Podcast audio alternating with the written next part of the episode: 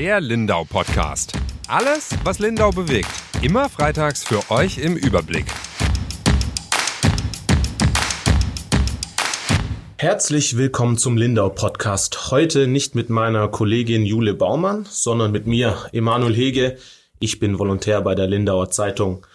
Vielleicht haben Sie es schon mitbekommen, in dieser Woche waren ein paar mehr Texte von mir in der Zeitung. Ich habe eine kleine Serie zusammengeschustert. Der Hintergrund ist eine Serie, die im ganzen Verlag läuft, die Corona-Effekt-Serie. Und ich dachte, es wäre schön, da was für die Lokalredaktion zu machen. Und ich habe meinen Fokus auf die Pflege gelegt. Ich habe da absichtlich die verschiedenen Berufe in der Pflege besucht. Also ich war mit ambulanten Pflegern unterwegs. Ich war in einem stationären Heim, habe auch mit der Gewerkschaft gesprochen. Und jetzt heute habe ich Michael Meyer zu Gast. Er ist auch Verdi-Mitglied, aber vor allem Krankenpfleger in unserer Klinik hier in Lindau. Hallo Michael.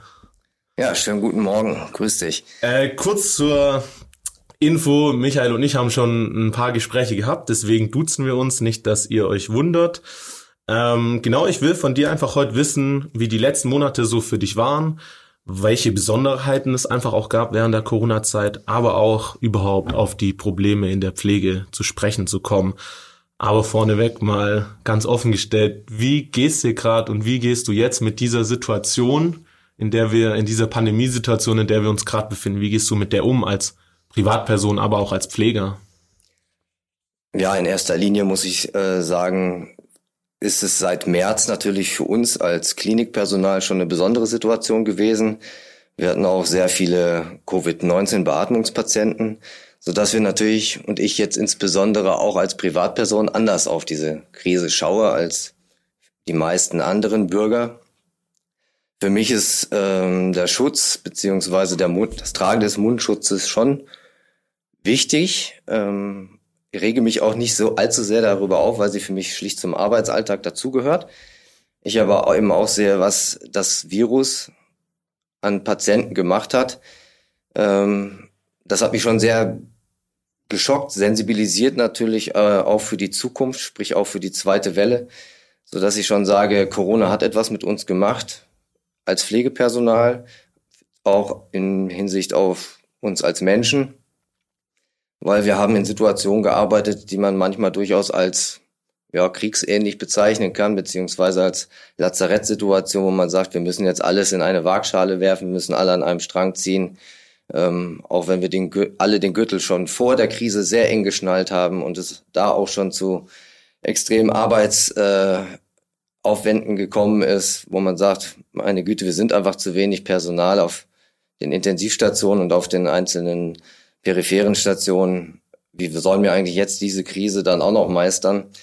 Letzten Endes haben wir es geschafft, aber wir sind damit natürlich auch, äh, wir haben auch Federn gelassen, das muss ich ganz offen sagen. Da hat jetzt schon so viel drin gesteckt. Am Schluss hast du über den Personalmangel gesprochen, dann wie belastend einfach ähm, die Arbeit mit den Covid-Kranken war und einfach wie du auch einfach eine ganz andere Sicht so auf die Dinge hast. Ich will da am Anfang mal kurz ansetzen, bevor wir die anderen Sachen besprechen.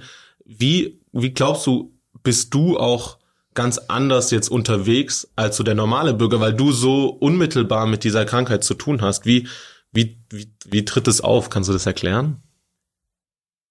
Man hält eher die Mindestabstände ein. Man äh, trägt den Mundschutz schon konsequent und ähm, schaut natürlich schon auch sehr kritisch und auch Unverständ mit Unverständnis teilweise auf die überfüllten Badewiesen oder ähm, Zustände in äh, Urlaubsregionen, wo ich sage, wir alle wissen, dass es ein Problem war, der Coronavirus, und der wird uns auch noch eine Zeit begleiten. Wir alle wissen nicht, wie lange. Ähm, aber die Zahlen steigen ja an und ich glaube, diese grundsätzliche Angst selber davon, äh, auch betroffen zu werden, also krank zu werden, ähm, vielleicht auch eben nicht nur als äh, ja, als kleine Grippesymptomatik äh, mitzunehmen, sondern als schwere Erkrankungsform, weil es hat ja nun mal auch junge Patienten, junge Menschen getroffen. Ähm, ja, das macht einen natürlich dann schon deutlich vorsichtiger als die anderen.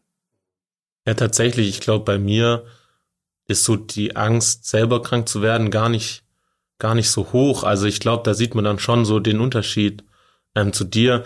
Wie jetzt lass mal kurz über die Demo am, am Samstag in in Berlin sprechen zum Hintergrund für die Hörer. Da haben sich äh, Zehntausende, es wird um die 70 bis 100, nee, 17 bis 20, so rum, ne? Alles wieder streichen, 17 bis 20.000, die einfach gegen die Corona-Maßnahmen demonstriert haben. Was macht das mit dir? Weil du, du bist ja letztendlich einer der Leidtragenden. Also bist du da resigniert oder was ist es? Ja, das ist schon, wo ich sage, die Leute haben es einfach noch nicht verstanden. Ähm, es ist ja immer, auch bei den Demos scheint ja so ein Mischbild vorzuliegen. Da vereinigen sich ja nicht nur Corona-Gegner, sondern auch Leute mit rechtsradikalem Hintergrund, die diese Plattform einfach nutzen, um Stimmung zu machen.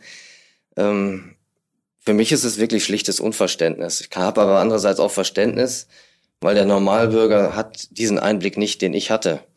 Und ähm, wenn man das einmal mitbekommen hat, dann sagt man, okay, wir sind hier in Deutschland, wir gehen davon aus, dass wir solche Probleme meistern können und trotzdem fordert es uns dermaßen heraus, sowohl das Pflegepersonal als auch die Ärzte, dass wir das ganze gesamte Know-how, was wir zur Verfügung haben, äh, wirklich anwenden müssen, um diese Patienten zu retten und haben oft dann nur eine 80-prozentige Chance, diese Leute äh, quasi ins Leben zurückzuholen.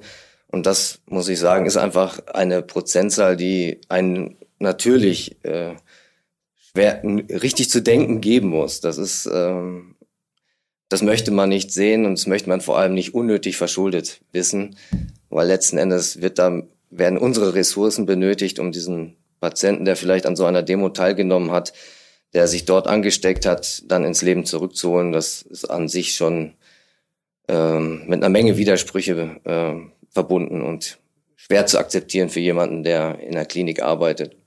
Ja, ich muss sagen, ich verstehe, dass es Gründe gibt, ähm, gegen die Maßnahmen vor allem zu demonstrieren, weil sie doch halt extreme Einschnitte bedeuten. Ich verstehe halt die Art und Weise nicht so wirklich, wie demonstriert wird und mit so einer Attitüde, die ich auch nicht ganz nachvollziehen kann. Also so mit diesem, ähm, so mit diesem besserwisserischen, ähm, alles, was da kommuniziert wird, seine Lüge und äh, wir wissen es besser, uns alles übertrieben. So dieses Überhebliche, das, das, was da mitschwingt, das finde ich echt problematisch irgendwie. Aber da muss sich jeder irgendwie selbst eine Meinung bilden. Auf jeden Fall ist halt ein Problem, wenn man dadurch die Gemeinschaft gefährdet. Das finde ich halt ein Riesenproblem. Aber du hast gerade gesagt, du hast einfach einen anderen Einblick. Jetzt lass mal die Hörer dran teilnehmen an diesem Einblick. Wie war's in der Klinik hier in Lindau in diesen extremen Wochen? Also angefangen haben wir ähm, Anfang März, wo man gesagt hat, okay, ähm, in Italien tobt echt eine, eine Riesenschlacht um Beatmungsplätze und um Intensivbetten. Ähm, wir hatten Kontakte nach Italien über Umwege und wussten, das ist also wirklich nicht nur eine, ein Presse, eine presseaufbereitete Situation, sondern da herrscht wirklich, ähm, da, da herrscht der Krieg. Ähm, das kann man so stehen lassen. Ja, wir haben angefangen, unsere Intensivstation quasi zu erweitern. Wir haben normalerweise sechs äh, Betten und haben diese erweitert auf neun. Mit dem äh, haben uns quasi äh, vorgestellt, wie es ist, wenn jetzt hier neun Beatmungsbetten in Anwendung kommen. Und das hat uns natürlich schon auch ein bisschen Sorgen, Falten auf die Stirn getrieben. Ja, wir haben die Bettplätze so hergerichtet, dass, äh, dass sie arbeitsfähig sind haben Beatmungsmaschinen äh, aufgerüstet.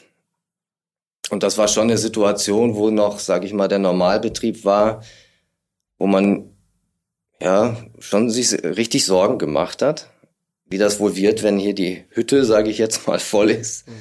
Ähm, wir hatten Vorräte natürlich auch äh, schon angeschafft und haben gehofft, dass uns das auch alles reicht.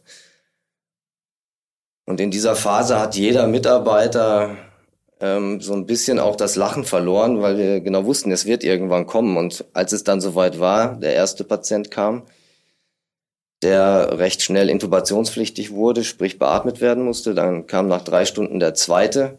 Und da war uns dann spätestens ab diesem Zeitpunkt auch bewusst, ähm, dass wir hier gefordert werden. Und zwar über das übliche Maß hinaus auch gefordert werden. Ja, und dann ging das ähm, relativ schnell, dass wir bis zu vier Beatmungspatienten hatten. Ähm, die Situation natürlich, jeder Patient, der neu aufgenommen werden musste auf unsere Station, musste abgestrichen werden. Das heißt, musste auch geschleust werden, mit kompletter Schutzausrüstung betreut werden. Und wir haben einfach gesehen, dass das irgendwann bist du in so einem Arbeitsmodus drin, dass du wirklich nur noch die Arbeit siehst und versuchst, deine Schicht äh, möglichst gut äh, durchzubringen. Wir haben Personal von anderen Abteilungen zu uns auf die Intensivstation gezogen, die uns noch zuarbeiten konnten, weil der normale Personalschlüssel auch nicht ausgereicht hätte. Und ähm, das war tagtäglich, sage ich mal, Maximalstress und ähm, ich weiß es von Kollegen, die auch über ihre Belastungsgrenzen hinausgegangen sind und auch heute noch Schwierigkeiten haben, zu sagen, ja, äh, so ein Mundschutz setze ich mir nicht ganz äh, ohne Beklemmungsgefühle auf. Mhm. Wo ist wo ist der konkrete Unterschied zu normalen Intensivpatienten jetzt bei diesen Covid-Patienten gewesen? Also viele haben ja gar keinen Einblick, wie es im Krankenhaus passiert. Man stellt sich diese Intensivbetten vor. Wo war der Unterschied, dass das so viel belastender ist? Ja, schlicht am Krankheitsbild. Die Patienten entgleisen zunächst ähm, pulmonal, das heißt zuerst versagt die Lunge und dann versagen andere Organe. Das Virus greift auch die Nerven an, die Nervenbahnen an, so dass äh, an ganz unterschiedlicher Stelle Probleme auftreten, so dass ich letzten Endes nicht nur die Lunge therapieren muss, sondern die Niere. Äh, ich habe neurologische Symptome bei den Patienten, die auch äh, begutachtet werden müssen und therapiert werden müssen. Und das Allerwichtigste ist halt gewesen, diesen Patienten den nötigen Sauerstoff ins Blut zu verschaffen, der normalerweise eben über deine Atmung aufgenommen werden kann, aber dort eben über die Beatmungsmaschinen schon äh, zugeführt werden musste und zwar mit extrem hohen Einstellungen, die untypisch sind, sage ich mal, für andere Krankheitsbilder. Also da spricht man wirklich von, dass ein Lungenversagen stattgefunden hat. Und die Kunst liegt dann darin, die Lunge so zu beatmen, dass der Patient einerseits genug Sauerstoff hat und andererseits nicht, äh, dass die Lunge keinen Schaden nimmt. Und da das ab einem gewissen Punkt nicht mehr ausreicht, müssen sie speziellen Lagerungsmaßnahmen unterworfen werden. Das heißt, normalerweise liegt man im Bett, wird nach rechts, nach links gedreht, wird krankengymnastisch bearbeitet. Das ähm, ist in der, bei dem Covid-19-Patienten etwas anders. Er muss auch auf den Bauch gedreht werden, dort mindestens zwölf Stunden verbleiben, um die tiefen Lungenareale zu erreichen, die wir sonst normalerweise eben äh, mit Rechts-Links-Lagern nicht erreichen. Und das führt auch dazu, dass der Patient, sobald er gedreht wird, in die Bauchlage, was an, eines der anspruchsvollsten Verfahren ist, weil der Patient hat ja nicht nur äh, einen Zugang, eine Nadel liegen, sondern er hat mindestens, äh, er hat den Tubus, wo er drüber beatmet wird, er hat einen zentralen Venenkatheter, er hat den Blasenkatheter, er hat eine Magensonde und vielleicht noch das ein oder andere Accessoire, was ihn in Anführungszeichen schmückt. Also gilt es auch aufzupassen, dass keine Katheter rausrutschen oder äh, die Lage verändert wird und der Patient wird in Bauchlage gedreht und darüber wird er dann oft auch Kreislauf instabil. Das Blut versackt in andere Regionen und es fehlt dem Kreislauf in dem Moment äh, als Stütze. Und das heißt, ich muss kreislaufunterstützende Medikamente geben, oft sehr hochdosiert, über langen Zeitraum. Ja, und äh, bin in der Regel dann eben nicht nur beim Drehen beschäftigt, sondern auch im Nachgang eine halbe, dreiviertel, manchmal zwei Stunden an dem Patienten, um ihn im Leben zu halten. Mhm. Ja. Ich verstehe, dass dieses Krankheitsbild dann offensichtlich halt doch auch komplett was anderes ist und euch andere Dinge abverlangt als bekannte intensive Krankheitsbilder. Ja, absolut. Ich meine, ja. es ist so, dass ähm, diese Patienten nicht nur von der, von der Betreuungszeit extrem aufwendig sind, sondern wir haben auch festgestellt, dass äh, viele Medikamente in wesentlich höheren Dosen gegeben werden müssen, damit sie zum Beispiel im künstlichen Koma äh, verbleiben können und gut beatmet werden können. Ähm, der Materialaufwand, Schutzausrüstung ist immens hoch, weil man eben nicht nur allein oder zu zweit in diese Zimmer geht. Und das ist auch was, was wir vor der Krise ja gar nicht haben einschätzen können. Äh, wie gehen wir mit? Das war ja ein neues Krankheitsbild für uns ja auch. Wir haben täglich dazugelernt und täglich dieses Wissen ähm, auch an unsere Kolleginnen und Kollegen weitergegeben. was an sich auch eine unheimlich schöne Teamerfahrung war. Ähm, aber eben unter diesen äh, besonderen Umständen auch eine extreme Herausforderung dargestellt hat. Ja, können wir kurz noch über das Team reden? Ja. Ähm, mich würde jetzt interessieren, lässt sich das irgendwie beschreiben, wie, wie ihr Pflege euch in Lindau verändert habt? Durch die Krise? Ja. Du hast schon gesagt, dass es manche, also über die Belastungsgrenze hinausgebracht hat. Ja. Wie, wenn du jetzt auch vielleicht nach diesen intensiven Wochen zurückblickst, ja, was hat sich geändert? Also ich kenne zum Beispiel keinen Kollegen, um da ein bisschen die Brücke zu schlagen zu deinem Intro, der sich in eine überfüllte Badewiese reinlegt. Also diese Vorsicht ist bei allen, glaube ich, äh, gleich ausgeprägt. Ähm ich habe den Eindruck, auch in den Gesprächen, dass man bewusster im Hier und Jetzt lebt, dass man auch diese, wie heute, wenn die Sonne scheint, dass das äh, genossen wird. Maximale Entspannung ist nicht eingetreten bei den Kollegen. Also es ist nach wie vor so eine Grundspannung noch da, weil man eben damit rechnet, dass es wieder losgeht. Äh, und wir alle nicht wissen, wann diese Welle da uns nun erreicht. Ähm, aber keiner kann so richtig loslassen. Insofern, ähm, die Anspannung ist, ein Stück Anspannung ist geblieben. Natürlich auch ein Stück das Leben äh, bewusster wahrzunehmen, was ich glaube, ist in diesem Beruf aber eh eher gegeben, weil man eben sagt, es kann auch ganz schnell anders laufen. Aber jetzt äh, bezogen auf Corona sage ich schon, dass die Leute mehr Lust auf, Leben haben und natürlich sich auch freuen, mhm. dass äh, diese Bewegungseinschränkungen äh, aufgehoben worden sind, so dass man auch, sage ich mal, nicht nur in Deutschland reisen kann, sondern auch äh, in andere Länder einreisen kann, um sich auch ein bisschen auf andere Gedanken zu bringen. Das ist auf jeden Fall ein positiver Aspekt, weil dieses eingesperrt fühlen oder, sage ich mal, auf dem nur noch zwischen Arbeit und Haus hin und her zu pendeln, das haben wir ja intensiv genossen. Ähm, und das engt natürlich dann auch äh, dein Visus ein, beziehungsweise lässt auch dieses Gefühl dann weiter wachsen. Meine Güte, wir sind hier allein an der Front. Ähm, wir versuchen hier den Leuten das Leben zu retten. Und wir waren uns eigentlich auch nicht immer sicher, ob das alle draußen so mitbekommen, was wir da machen. Ähm, weil auch vor der Krise war es ja so, dass die Politik über viele Details aus unserem äh, Pflegealltag Bescheid gewusst hat, aber eigentlich nie reagiert hat. Und wir sind in diese Krise mit diesem Wissen gegangen. Wir, uns ging es vorher nicht gut. Äh, wir waren vorher vergessen und ähm, wahrscheinlich wird diese Krise überwunden werden und dann ist nach der Krise vor der Krise. Mhm. Und mit diesem Gefühl sind wir natürlich jetzt auch unterwegs. Ja, bevor wir auf die ganze politische Thematik eingehen, ich fand mh, guter Übergang von deinem Satz, ob das überhaupt den Leuten draußen klar ist, was, was ihr geleistet habt, überhaupt als Krankenpersonal insgesamt, ähm, drängt sich natürlich dieses Bild auf, wo die Leute auf den Balkon standen, am Fenster standen und geklatscht haben.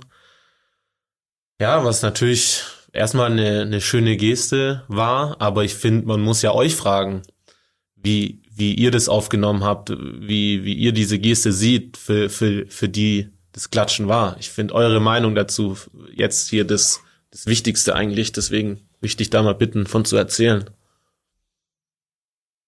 Ja, Klatschen alleine reicht nicht. Ich glaube, dahinter kann ich ein Ausrufezeichen setzen als Aussage und ähm, möchte überhaupt nicht undankbar erscheinen, aber es trifft halt nicht das Problem, was wir haben, was wir seit über 30 Jahren haben in diesem Beruf. Ähm, es ist halt jetzt zutage getreten, dass dort, dort offensichtlich ähm, zu wenig Personal ist. Ähm, das haben wir quasi positiv aufgenommen, aber es, diese Wertschätzung übers Klatschen auszudrücken, ähm, kommt für uns quasi 20 Jahre zu spät. Ähm, es gibt viel wichtigere Dinge als diese Wertschätzung. Ähm, und das sind die Arbeitsbedingungen. Wir brauchen dringend mehr Personal. Wir brauchen bessere Arbeitsbedingungen. Auch wir haben Lust, Pause zu machen, geregelt zu wissen, ich kann äh, um 10.30 Uhr oder um 11.30 Uhr meine Frühstückspause machen, wenn ich um 6 Uhr beginne. Das sind alles Dinge, die für uns nicht selbstverständlich sind. Ähm, ich möchte das mit dem Klatschen vielleicht auch nochmal so verdeutlichen. Mein Frühdienst beginnt morgens um sechs und in der Corona-Krise, ich wohne in Lindenberg, habe ich mich dann um halb sechs auf den Weg gemacht und bin durch gänzlich leere Straßen zum Dienst gefahren, was relativ untypisch auch ist um diese Zeit. Und du fährst zum Dienst und hast das Gefühl, okay, ich bin hier allein unterwegs und ich fahre jetzt geradewegs wieder äh, auf meine Intensivstation, die mich mit lauten Bimmeln und äh, Quietschen und äh, der Arbeit begrüßt. Und ich verlasse diese Station nach einer bestimmten Anzahl von Stunden ähm, ausgelaugt und fahre zurück. Auch wieder auf leeren Straßen. Und dieses Gefühl, nicht gesehen und nicht gehört zu werden. Das ist das eigentlich, äh, was unser Grundproblem ist in der Pflege. Obwohl wir viele Möglichkeiten genutzt haben, auf uns aufmerksam zu machen, erfahren wir einfach keine Lösung. Wir erfahren keine Maßnahmen, die tragend sind. Und das ist, äh, man fühlt sich so ein bisschen wie ver versteckt. Ja, lass mal kurz darüber reden, weil ich glaube, du sagst jetzt, ich glaube, das von dem Problem haben die meisten schon mal gehört. Aber ich würde jetzt gern von dir nochmal ganz praktisch, kannst du anschaulich erklären, wie sich das auswirkt, wenn einfach zu wenig Pfleger im Krankenhaus sind? Ähm, in erster Linie gibt es Studien, die auch belegen, dass die ähm, Rate von Patienten, die durch weniger Fachpersonal sterben, ähm, die das schlicht belegen. Ähm, in Deutschland versorgen wir in der Regel deutlich mehr Patienten als pro Pflegekraft als in der Schweiz oder Norwegen. Wir liegen bei zwei, 12 bis 13 Patienten. Vorsichtige Schätzung. Andere Länder kommen damit sieben Patienten pro Pflegekraft aus. Und wenn ich natürlich das doppelte Pensum versorge, dann muss mir ja auch klar sein, dass ich da auch Einbußen in Qualität hinnehmen muss. Ähm, die Schweizer haben das sogar untersucht, haben gesagt, okay, Hygiene leidet. Die hatten auf bestimmten Stationen viel mehr Ausbrüche von ähm, Blutvergiftungen, Sepsen, sagen wir dazu, wo Keime in den Körper eingebracht werden, die aufgrund von mangelndem Pflegesachverstand äh, stattgefunden haben. Und das wiederum lag daran, weil zu wenig Pflegefachpersonal dort war. Also das ist alles belegt. Wir sorgen für Komplikationen durch weniger Fachpersonal. Das ist schon mal das Wichtigste. Ähm, wir machen natürlich die Patienten dadurch nicht gesünder. Die Liegezeit verlängert sich. Die Patienten verbleiben länger im Krankenhaus, haben auch wieder ein höheres Risiko, sich Infektionen einzufangen. Ähm, es ist so, dass, dass er auch alles Geld kostet. Das rechnet man ja auch dem Pflegepersonal vor, dass die einfach eine Kostenstelle sind in dem Krankenhaus und äh, nicht unbedingt Leistungsträger darstellen. Äh, da kann man ein bisschen gespaltenes Verhältnis zu haben zu dieser Aussage. Ähm, mit, bisweilen ist es aber so, dass der Arzt immer als Leistungsträger angesehen wird, weil er schlicht operiert oder eine Therapie einleitet. Aber ich sage immer, das Pflegepersonal greift ja genau da ein, wo der Arzt aufhört. Wir, wir führen die Therapie ja auf äh, Pflege, pflegerischer Ebene weiter. Ob das Mobilisation ist, ob das, sind, ob das Verbände sind, ob das äh, bestimmte Lagerungstechniken sind. Sag mal, eine Operation wird durchgeführt und wenn danach kein Pflegepersonal da ist, hat der Patient relativ hohe Chancen, quasi nicht gesund oder nicht geheilt das Krankenhaus zu verlassen, sondern mit viel mehr Problemen als vorher. Und da greift dieses Problem Pflege Schlüssel an, beziehungsweise äh, Pflegekräfte an. Habe ich zu wenig Leute, kann ich diesen Patienten nicht aus dem Bett mobilisieren. Ich kann ihm einfach nicht weiter auf seinem Weg zur Genesung helfen. Bleiben wir kurz bei diesem Fachkräftemangel. Woran liegt es deiner Meinung nach? Also warum gibt gibt's genug gibt's nicht genug Bewerbungen? Gibt's nicht genug kompetente Leute? Oder ist das, ist das öffentliche Bild, wir haben schon drüber gesprochen im Vorgespräch, ist das öffentliche Bild ähm, des Berufs einfach zu schlecht? Warum, warum gibt es so wenig Pfleger? Ich habe eingangs gesagt, dass dieses Problem schon seit 30 Jahren oder noch länger, ich arbeite seit 1991 in diesem Beruf, ähm, existiert. Und natürlich spricht sich das herum. dass die Arbeitsbedingungen verbesserungswürdig waren. Und irgendwann waren sie halt so, dass man sagt, naja, ich glaube, da muss ich mir gar nicht überlegen, ob ich diese Ausbildung mache, sondern ich lasse besser die Finger davon. Weil klar ist, ich arbeite auch schon mal zwölf Tage am Stück. Ich arbeite auf jeden Fall zwei Wochenenden im Monat, jedes zwei, jeden zweiten Feiertag. Ich arbeite auch nachts. Ähm, ich arbeite auch Wochenenden oder Feiertags nachts. Für mich stellt sich ähm, eher die Frage, wenn ich sage, warum kommt kein qualifiziertes Personal oder warum äh, sind so wenig Bewerber da? Für mich stellt sich die Frage, wo will die Politik angreifen, dass dieser Beruf so attraktiv wird, dass man sagen kann, es ist, er macht nicht krank, ähm, er gewinnt äh, Nachwuchs, er wird deutlich besser bezahlt. Das sind alles Themen, die die Politik nach vorne tragen muss oder ganz oben auf der Agenda stehen haben muss und nicht nur darüber reden oder Petitionen sich durchlesen muss, sondern sie muss es einfach jetzt in die Tat umsetzen, weil sonst sehe ich eigentlich auch keine Möglichkeit, äh, diesen Beruf besser mit Personal auszustatten. Dann bleibt wieder nur die einzigste Lösung, die hatten wir in den 70er Jahren wohl schon, wo man sagt, wir, wir gehen in andere Länder und werben dort ähm, Personal ab. Das dann, früher war es Korea, die Philippinen sind jetzt auch wieder aktuell und für uns natürlich der ganze Ostblock. Hm. Aber hast du denn konkrete Ideen, was die, was die Politik machen kann? Weil ich glaube, im, im öffentlichen Wahrnehmen scheint es gerade schon so, dass was passiert. Merkst du das auch? Oder erwartest du da ganz andere Sachen? Also wir, wir haben mittlerweile, glaube ich, schon so die letzten zwei Jahre relativ häufig in der Presse auch ähm, Meldungen gehabt, wo man sagt, okay, eigentlich müsste die Bevölkerung verstanden haben, dass das ein Problembereich ist. Und äh, eigentlich müsste da auch klar sein, dass wir solche Zustände, du hast vorher mal ein Altenheim angesprochen, gibt es aber auch genug Kliniken, die unter extremer Personalnot leiden, sodass eben auch die Patienten und Bewohner in diesen Einrichtungen auch nicht gut gehen kann. Ähm, das ist an sich ein Skandal und kann eigentlich, meiner Meinung nach, darf das nicht akzeptiert werden. Und es darf vor allem nicht mehr auf die lange Bank geschoben werden. Ich sag, wenn ich wirklich Lösungen äh, suchen muss, die schnell greifen, dann funktioniert das am ehesten immer über das Geld. Ich muss eine Art Magnetismus herstellen. Ich muss sagen, Leute, ich weiß, ihr arbeitet hier unter prekären Verhältnissen.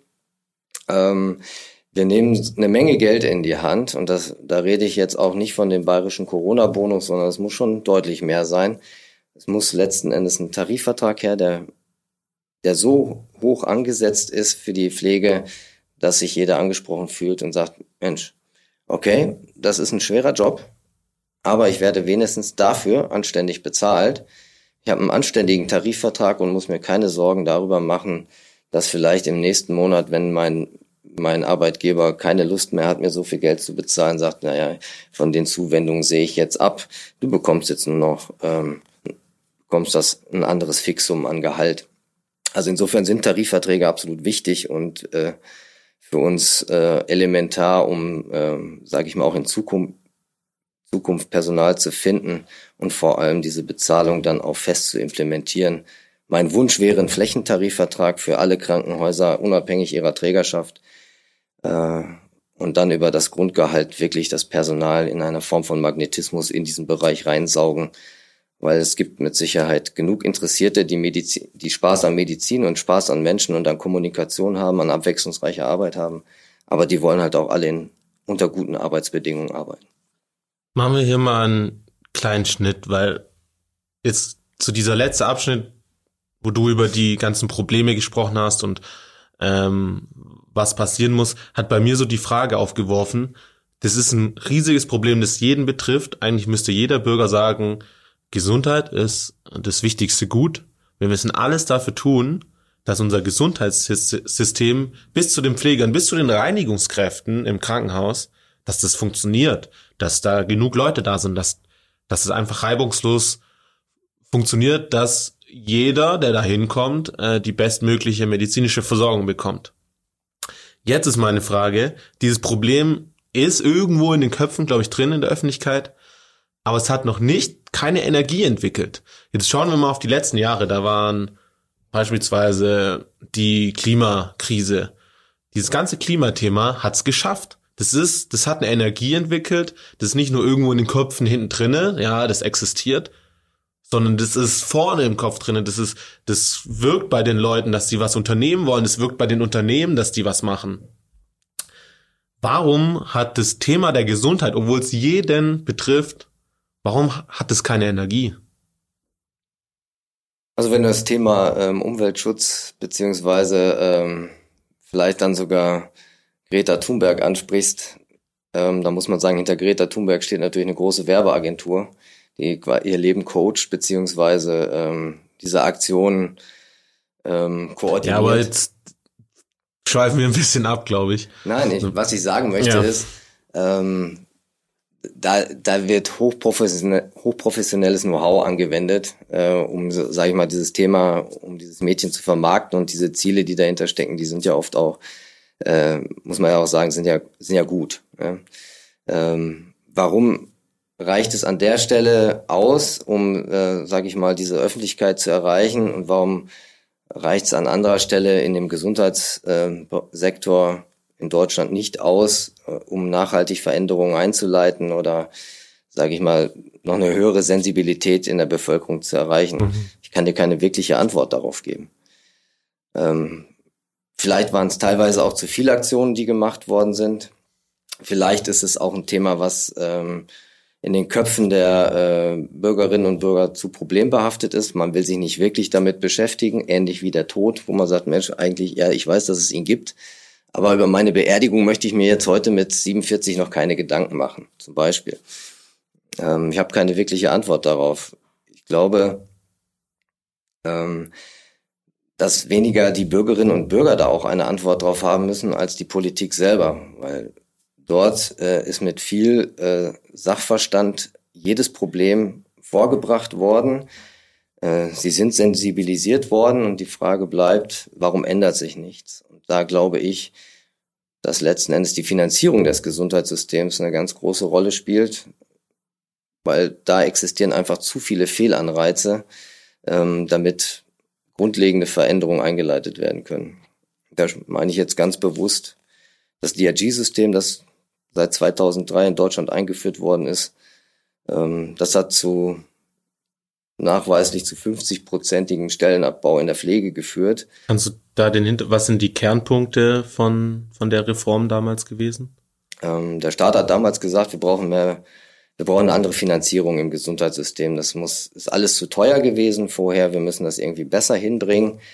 Und man hat quasi einen Fall, sagen wir mal den Blinddarm, äh, mit einer bestimmten äh, mit einem bestimmten Geldbetrag hinterlegt. Und sagen wir mal, der Blinddarm kriegt äh, 1700 Euro.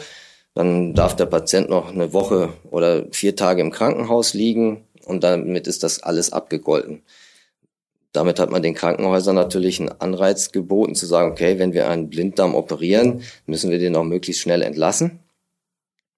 Und wenn das aber nicht funktioniert, dann muss dieses Krankenhaus diese Differenz an Geld selber bezahlen. Also wer zu lange liegen bleibt, ist quasi ein schlechter Patient. Und ein zu gesunder Patient ist auch schlecht, weil ich brauche äh, für jeden Fall noch eine Prozedur, die quasi noch mehr Geld generiert, die noch mehr Geld aus diesem Patienten rausholt, wenn man das mal so salopp formulieren möchte. Und da sind richtig wirtschaftliche Anreize gesetzt worden. Man hat gesagt, okay, wir sehen zu, dass wir die Fälle steigern, dass mehr Patienten im, ins Krankenhaus kommen, dass auch mehr Patienten operiert werden. Wir haben extra Einrichtungen äh, oder Spezialisten im Haus, die sich diese Fälle anschauen und sagen, ja, da sind wir auf einem guten Weg. Ähm, haben wir noch äh, Möglichkeiten, an der einen oder anderen Stelle eine Therapie zu erweitern oder zu ergänzen? Und so wird quasi Geld gemacht, was an anderer Stelle fehlen bleibt, äh, fehlt. Ähm. Ja, aber also ich weiß jetzt nicht, wie viel unsere Hörer schon vom Gesundheitssystem wissen. Wenn ich mir jetzt deine Erklärung anhöre, liegt für mich halt ein Riesenproblem darin, dass man bei so einem ähm, System wie der Gesundheit, was einfach jeden betrifft, was jedem irgendwie zur Verfügung stehen sollte in einem funktionierenden Staat, dass bei so einem System so privatwirtschaftliche, industrielle, was auch immer, Schablonen angesetzt werden. Also natürlich kann es effizienter sein, aber sollten wir nicht ein paar Systeme in unserer Gesellschaft haben, die, wo man nicht diese privatwirtschaftlichen Schablonen ansetzt? Absolut richtig. Ja, also ich teile deine Ansicht.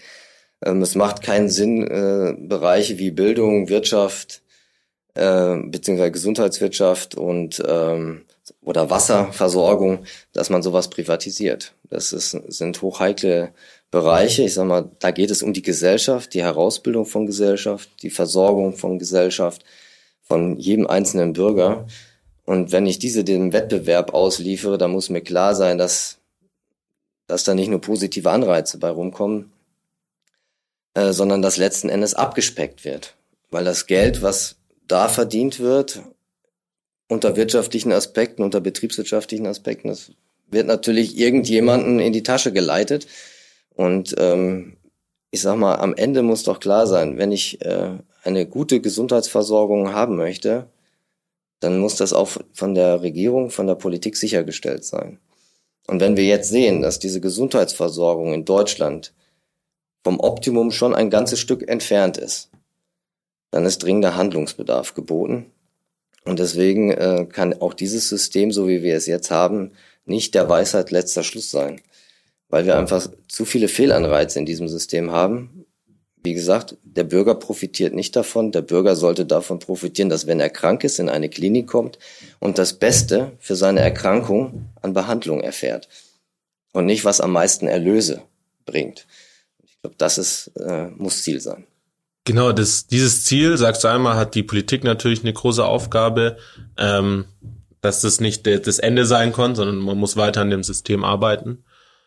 Ich als heranwachsender Journalist interessiere mich natürlich auch immer für die Rolle, was wir denn da machen können. Fühlst du dich, der in dem System ist, der der Leidtragende ist, fühlst du ähm, deine Probleme richtig artikuliert durch uns oder durch, durch Medien insgesamt dass die Öffentlichkeit wirklich informiert wird, was mit dem Gesundheitssystem nicht stimmt, was mit euch in der Pflege nicht stimmt? Ich glaube schon, dass man mehr machen kann. Also, dass der Journalismus ähm, noch, noch anders aufklären kann. Aber oft mache ich auch die Erfahrung, dass ähm, kritische Berichterstattung zu schlechten Sendezeiten äh, ausgestrahlt wird, ähm, wo ich natürlich dann auch das Problem habe, wen erreiche ich dann? Das Gesundheitssystem geht ja nicht nur die alten Menschen an. Es geht ja vor allem auch die Jungen an, die ähm, dieses System ja aushalten müssen. Ähm, von daher denke ich mir schon, es spielt schon eine Rolle, wo platziere ich solche Themen kann sie natürlich auch verharmlosen oder immer wieder auf diese Schiene stellen. Und da hat sich Pflege ja leider auch über Fernsehprogramme ähm, immer wieder in den Schatten stellen lassen, wo man sagt, ja, die Schwester Stefanie, die macht von der Notaufnahme bis zur Intensivstation und zur Entlassung alles und alle sind glücklich. Ähm, immer so diese naive äh, Sicht auf den Beruf. Und dieser Beruf hat eigentlich für Naivlinge keine, keinen Platz. Mhm. Ist, ein, ist ein Beruf wie jeder andere ähm, er hat äh, Vor- und Nachteile, aber in erster Linie muss ich in diesem Beruf mir ganz klar sein, ich habe sehr wenig Zeit, das heißt, ich muss gut koordinieren können, meine Arbeit gut koordinieren können und auch unter herausfordernden Zeitsituationen oder zu engen Zeitfenstern das Beste raus machen. Also ich muss schon ein bisschen aktiv immer dabei sein und ich kann nicht sagen, ja, was kaufe ich mir jetzt heute Abend für Kleider? Ähm, weil in der Regel habe ich für solche Gedanken in meinem Dienst gar keine Zeit.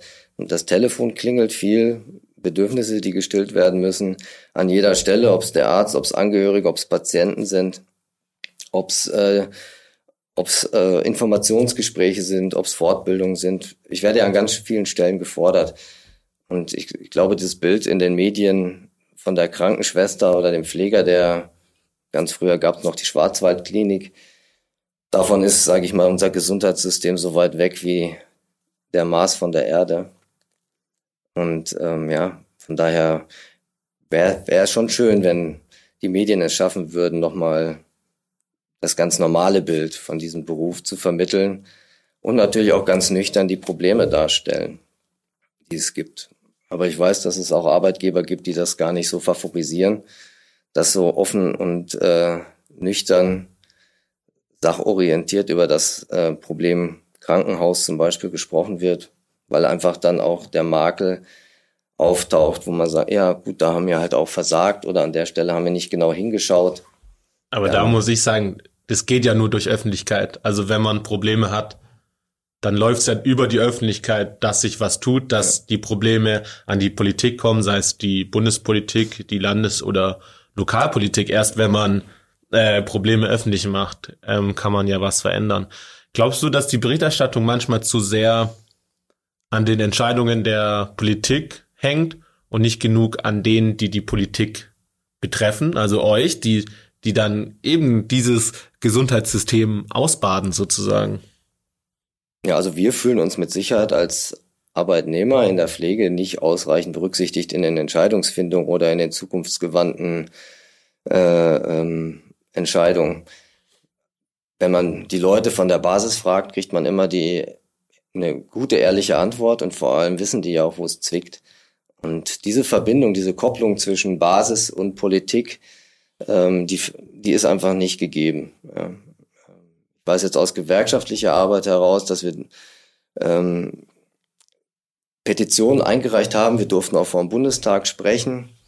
Und dann schauen dich ganz erstaunte Gesichter an, die sagen, ach was, das macht Leiharbeit. Ja, darüber waren wir uns ja gar nicht im Klaren, als wir das so beschlossen haben.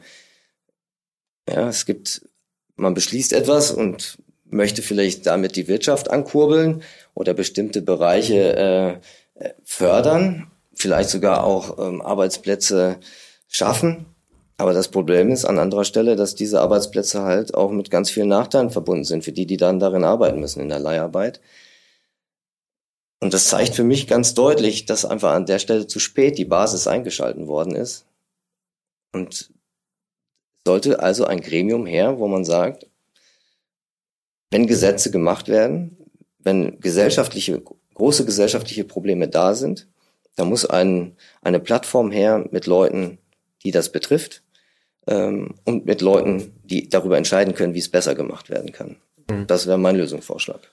Ich finde, um mal langsam so zu einem Ende zu kommen, ich sag's jetzt einfach, wie es ist. Du hast mir im Vorgespräch eine Geschichte von eurer Klinik erzählt, die ich finde, die fasst sehr viele Probleme zusammen. Die fasst einmal zusammen eben, dass die Betroffenen nicht einbezogen werden in die, in die Entscheidungen, wie du es gerade erklärt hast. Die zeigt auch ein bisschen, wo wir als Journalismus vielleicht manchmal zu kurz gucken und nicht genug Blickwinkel einnehmen. Und sie zeigt einfach nochmal diesen ganzen ähm, Fachkräftemangel bei euch. Und zwar in Lindau wurden die Intensivbetten aufgestockt, was natürlich erstmal nach einer positiven Nachricht klingt. Und genau, erzähl einfach mal davon, wie euch das als Pfleger dann eben betrifft, wenn diese Intensivbetten aufgestockt werden.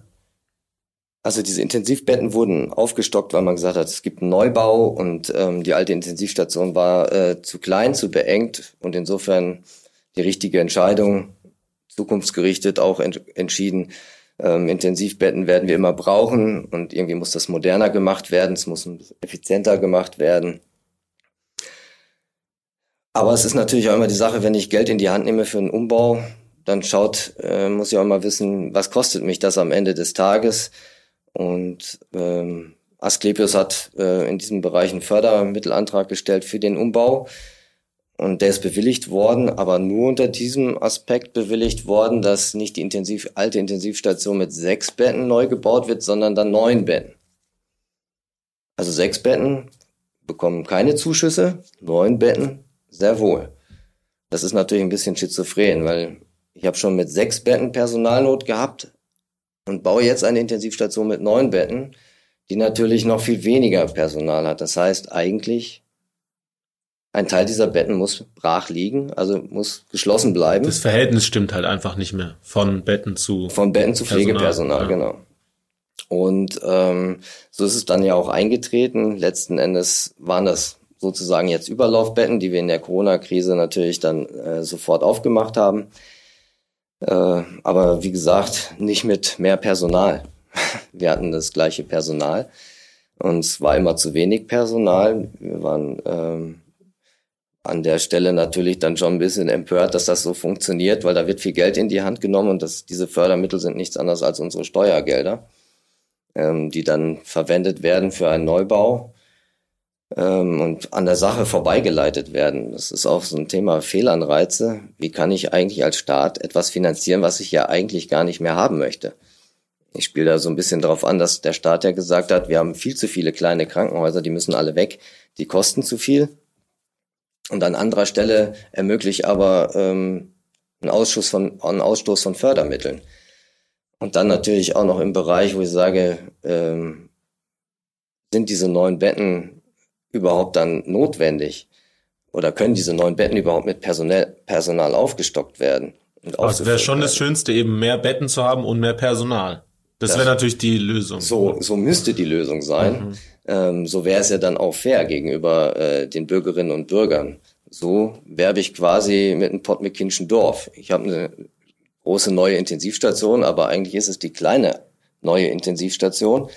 Äh, den Rest gibt's ja quasi nur zum Angucken. Da ist ja kein Patient mehr drin, weil er eben nicht verseucht werden könnte. Ich finde da ein Riesenproblem auch in der Öffentlichkeit, dass vielleicht auch durch diese Online-Medien, dass nur noch Überschriften gelesen werden und dann heißt es eben bei jetzt in so einem Fall hier bei uns, aber das unser Beispiel aus Lindau lässt sich ja auf alles ähm, irgendwie überleiten in ganz Deutschland. Liest mal die Überschrift und sieht dann nur die Oberfläche, ja, mehr Intensivbetten. Und es gibt genug journalistische Beiträge, die dann andere Perspektiven noch mit reinnehmen und das ganze Bild erklären.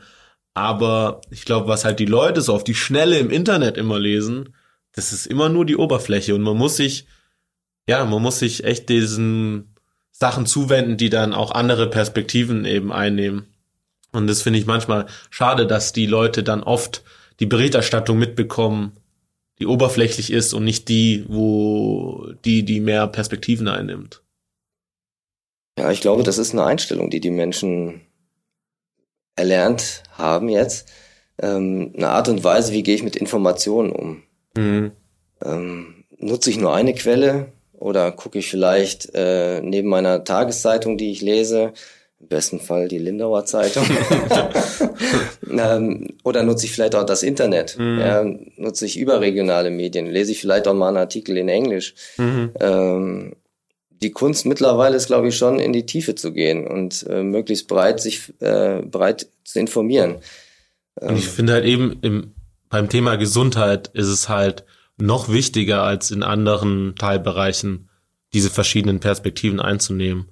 Und auch als, als Leser ähm, nach verschiedenen Perspektiven zu gucken. Äh, ich würde jetzt hier einen Schnitt machen. Die Zuhörer, die können sich im Internet noch die ganzen Texte von meiner Serie zur Pflege in Lindau nachlesen. Gibt's alles auf schwäbische.de Schrägstrich Lindau und dann ist da so ein schönes Banner, ähm, wo dann einfach alles zur Serie zusammengefasst ist und auch dieser Podcast nochmal ist, falls Sie den weiterschicken wollen an Freunde oder Bekannte. Ich bedanke mich bei Michael Meyer, Pfleger in der Klinik hier in Lindau und hoffentlich bis nächste Woche.